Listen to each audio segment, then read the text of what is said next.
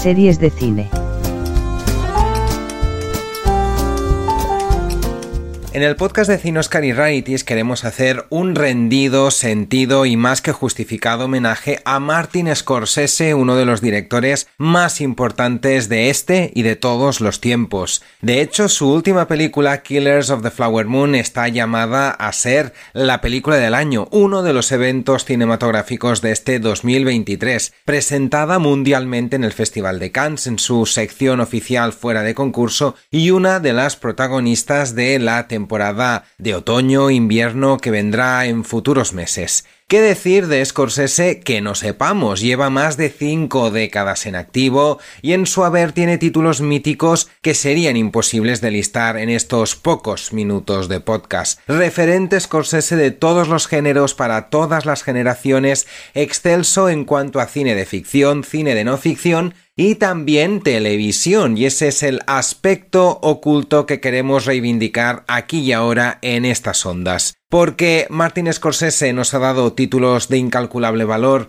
como realizador, guionista, productor y también como cinéfilo, porque él ha promovido la preservación, la digitalización y la remasterización de muchas obras míticas del séptimo arte. Ha estado estrechamente colaborando con algunas de las filmotecas más prestigiosas del mundo y sus comentarios de cine todavía hoy en día destilan auténtica vocación de autor y devoción cinéfila algunos, os acordaréis, han sido trasladados en forma de charlas bastante encendidas en Twitter y en las distintas redes sociales. En televisión ha aportado muchos títulos míticos, Vinyl, Boardwalk Empire, pero ahora nos fijaremos en una serie del año 1995 y que resume todas estas facetas, digamos, escorsesianas. Hablamos hoy de A Personal Journey with Martin Scorsese Through American Movies, Tres episodios del año, lo hemos dicho, 1995, ahora disponible en España en la plataforma Filming bajo el nombre Un viaje personal con Martin Scorsese a través del cine americano miniserie dirigida y guionizada por el propio Scorsese, y es el mismo director quien a cámara da un breve repaso a los orígenes del cine norteamericano desde sus inicios hasta mediados de los 60, que es precisamente cuando él empezó a trabajar y a formar parte de la industria. Así que es una serie de cine para cinéfilos. Habla de los géneros de manera aislada y monográfica, trata el western, el cine negro, el musical, entendidos como los puntales, las bases del audiovisual yankee. Y luego Scorsese en los fotogramas hace un recorrido por las películas y los autores clave de ese periodo de los 30, 40, 50 y 60. Cita nombres propios, películas míticas conocidas por todos, pero y ahí es donde descansa el mayor interés de la serie, también subraya films ocultos o no muy reivindicados, así que estoy muy seguro que si veis la serie sumaréis una docena de films a vuestra lista de visionados pendientes. En lo personal, por ejemplo, sumé nombres como La carretera del infierno, Wild Boy of the Road, Justa Venganza o Ultraje.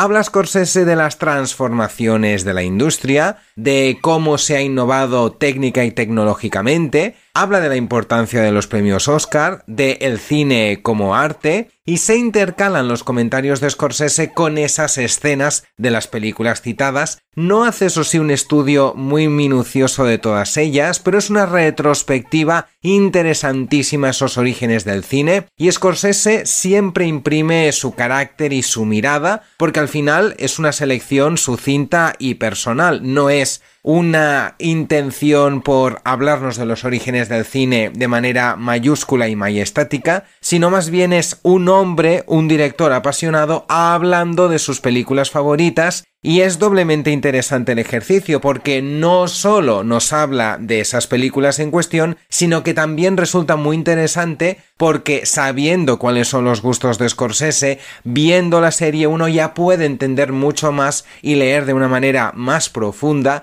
las distintas películas que componen la filmografía de Martin Scorsese. Sí es verdad que han surgido a posteriori series del mismo corte, más minuciosas, ambiciosas o didácticas. Se me ocurre sobre todo la historia del cine, una odisea de Mark Cousins, título del año 2011 de un visionado obligatorio. Pero hay que entender que en los años 90, cuando se enmarca esta serie, una antología fílmica y televisiva de este tipo no existía para nada, así que Scorsese con este proyecto innovó, se avanzó a su tiempo y se aproximó al análisis cinematográfico con miras muy contemporáneas, tal y como lo entendemos ahora. Scorsese siempre ha sido un avanzado a su tiempo, un revolucionario, abrazó el 3D con la invención de Hugo y también ha abrazado las plataformas Netflix en el caso del irlandés y Apple TV en el caso de Star Killers of the Flower Moon que nos morimos de ganas por ver. Lo dicho, este viaje personal con Martin Scorsese, tres episodios de 75 minutos cada uno disponible en Filming, es de visionado obligado más que recomendado para los amantes de la televisión y del cine. Larga vida a Scorsese que será protagonista, ya os avisamos, en próximos cortes aquí en el podcast de Cinoscar y Rarities. I'm often asked by uh, younger filmmakers, why do I need to look at movies? Made a number of pictures in the past 20 years. And uh, the response I find that I have to give them is that I'm, I still consider myself a student. Um, the more pictures I've made in the past 20 years, the more I realize I really don't know. And I'm always looking for something to something or someone that I could that I could learn from. I, I tell them, I tell the younger the younger filmmakers and the young students that uh, do it like uh, painters used to do. Painters do: um, study the old masters, enrich your palette, expand the canvas. There's always so much more to learn.